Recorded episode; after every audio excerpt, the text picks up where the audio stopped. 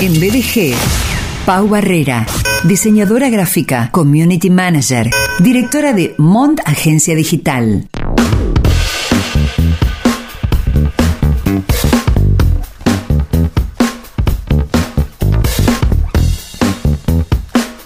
Lo anticipamos, eh, a veces, bueno, apelamos a algunos recursos eh, porque los necesitamos y otras veces porque también los necesitamos. Pau Barrera, ¿cómo te va? Buen día. Muy bien, muy bien, buen día, buen día. lindo día hoy. Lindo día, pero bueno, eh, no viene al caso. Lo que yo decía hace minutos, que salí rápido de casa, una camisa y una campera y no hace para nada frío. No, para este nada. Yo me agarré la bufanda y me la tuve que sacar en el colectivo porque un calor.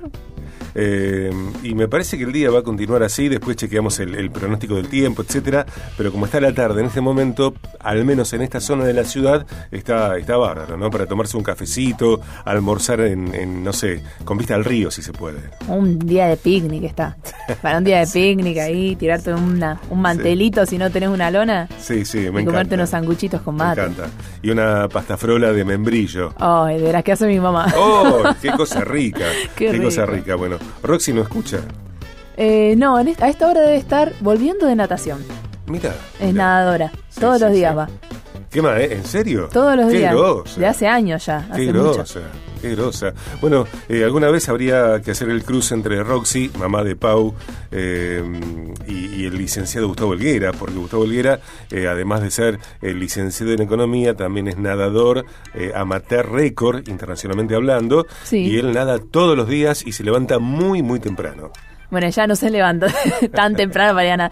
No, eh, como abre un poco más tarde, elige ese horario porque no hay nadie en la pileta. Ella no le gusta compartir el, el, el andanivel. Claro. Entonces, con razón, va ese horario. me quedé también, ¿eh?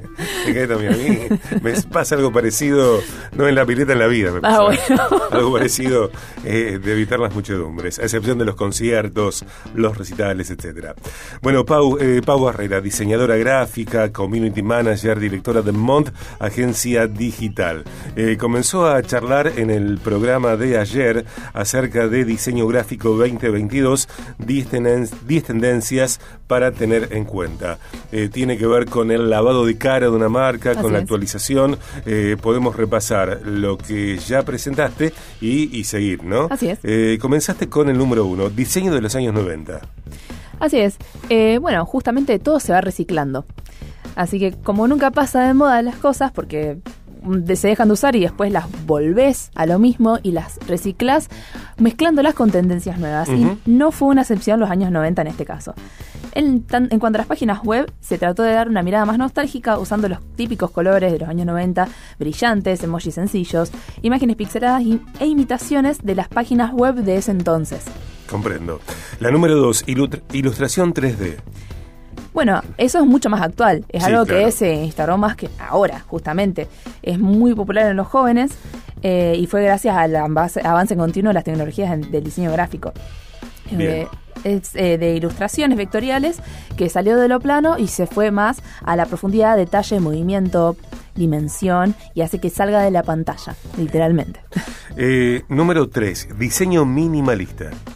Es un clásico de siempre, elimina los excesos, en el diseño para poder presentar la información de una manera mucho más plana y directa. Número 4, diseño de logotipos simplificados o logotipos, eh, sí, que han cambiado los colores a uno o dos, por ejemplo. Claro, en ese caso fue eh, viene de la mano del, minimalismo, en donde muchas marcas muy conocidas optaron por simplificar sus logotipos o sus, sus marcas.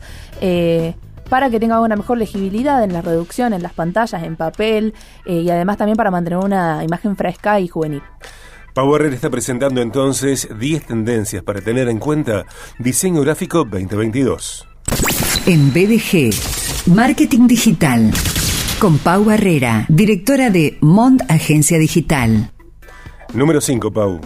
Diseño gráfico maximalista.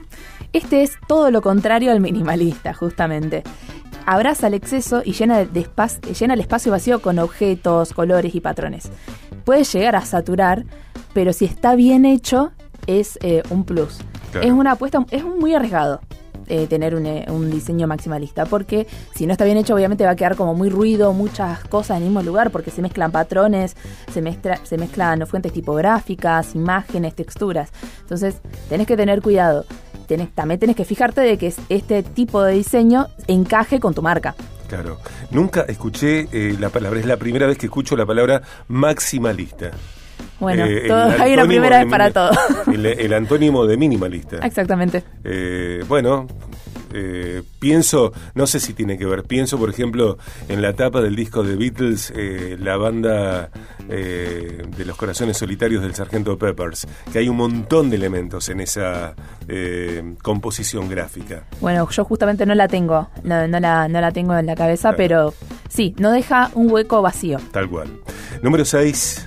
Número 6, escenas surrealistas, que es lo que vino con la pandemia, un diseño que tiene una tendencia escapista con personajes que, bueno, sorprenden y escenarios inesperados que invitan al espectador a perderse explorando en ellos.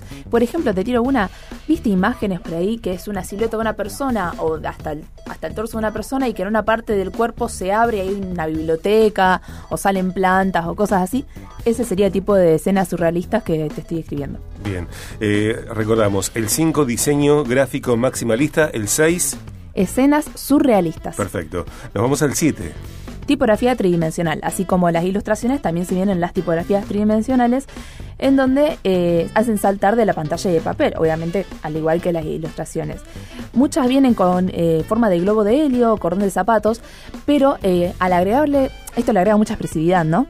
Y al agregarle eso, muchas veces se sacrifica lo que es la legibilidad. Por eso también es una apuesta muy arriesgada para el tema del diseño y eh, se recomienda más que nada dejarlo para eh, las personas o las audiencias que estén interesadas en la experimentación artística, no para algo comercial, porque puede llegar a haber un, problema de elegibilidad.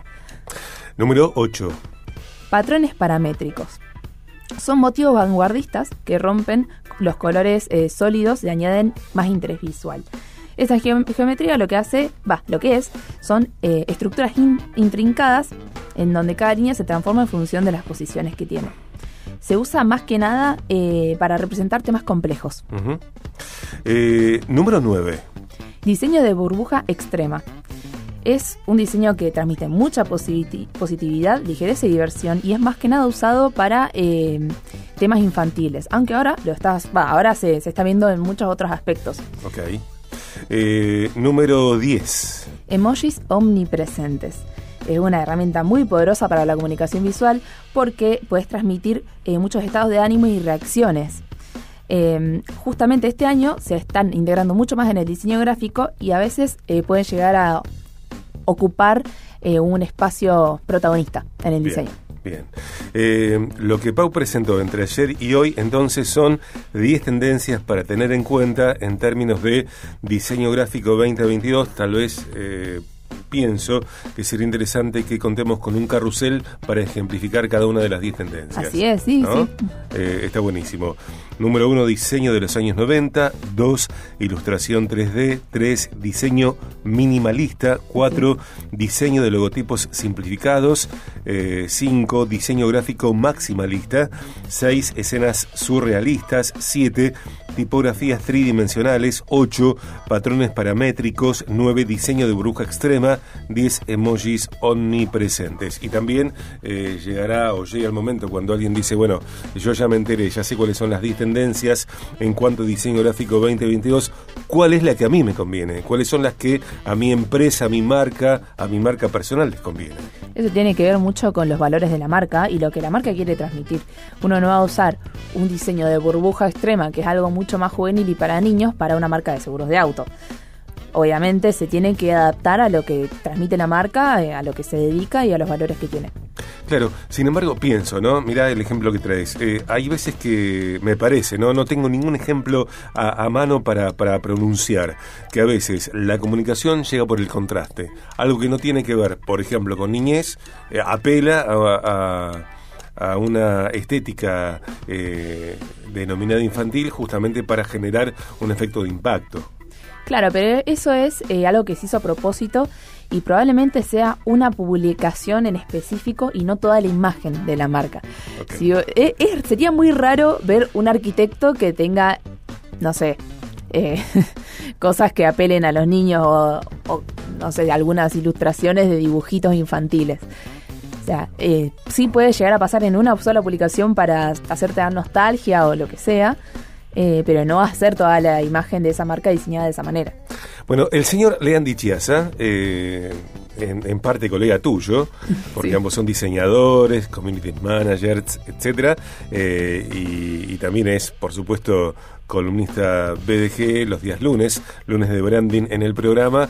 Eh, me hace un comentario respecto de algo que yo dije en esta charla con vos. Entonces voy a tomar la decisión de que quienes se sumen a BDG a partir de ahora tienen que haber nacido después que yo. ah, bueno porque me dice, ¿cómo se notó la diferencia generacional cuando le hablaste de Sargento Pepper, el tremendo disco de los Beatles, ¿no?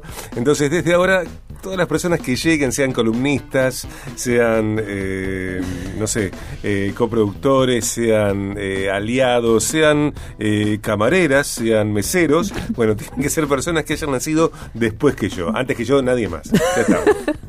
¿Está? bien, está bien. Así no te dan que Claro, claro, pues si no, en cualquier momento Sergio Jurassic 4. Eh, gracias, Lean, querido. Te mando un, gran abrazo. Bueno, hablamos, hablamos. Eh, gracias, Pau. Muchas gracias. Gracias a vos. Eh. Dale.